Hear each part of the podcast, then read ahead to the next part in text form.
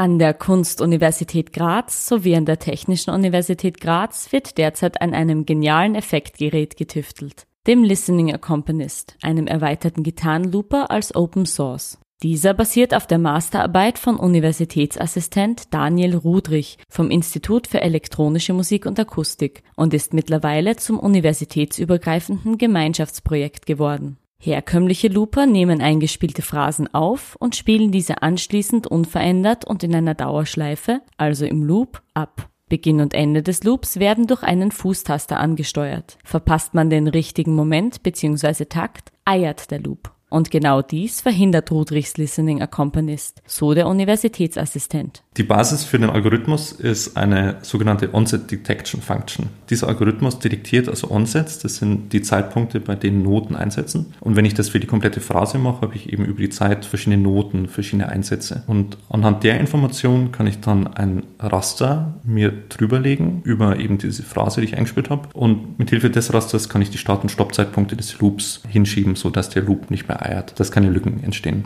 Somit garantiert der Listening Accompanist professionelles Timing und damit saubere Loops. Aber nicht nur das. Da Looper vor allem live verwendet werden, um zum Beispiel bestimmte Akkordfolgen als Begleitung zu verwenden, hat sich Rudrich noch etwas überlegt. Ein weiterer Schritt war dann die Idee, wenn ich ja eh schon das Raster und den Takt habe, der zugrunde liegt, wieso lasse ich den Algorithmus dann nicht einfach Schlagzeug dazu spielen? Da habe ich dann Samples genommen, Bassdrum, Hi-Hat und Snare Samples und die dann an die entsprechenden Zeitpunkte des Rasters gesetzt. Daraus ergibt sich dann ein Schlagzeugbeat, der genau dem Tempo folgt, mit dem ich die Phrase vorher eingespielt habe. Und das klingt dann so.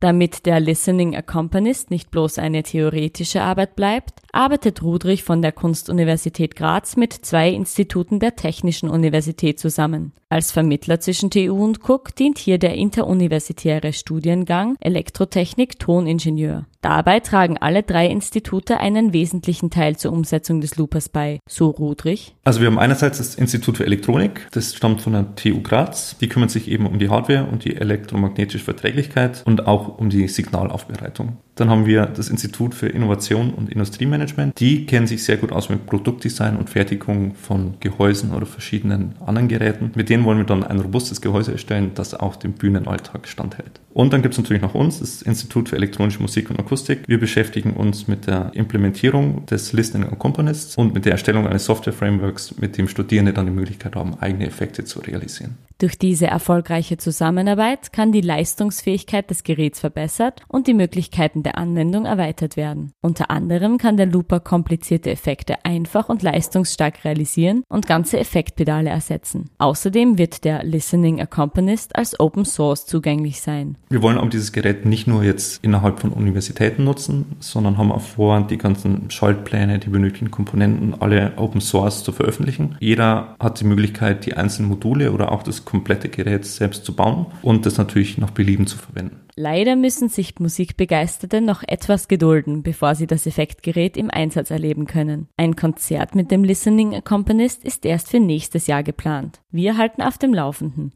Mit einem Bericht für das Webradio der Grazer Universitäten, Christina Horn.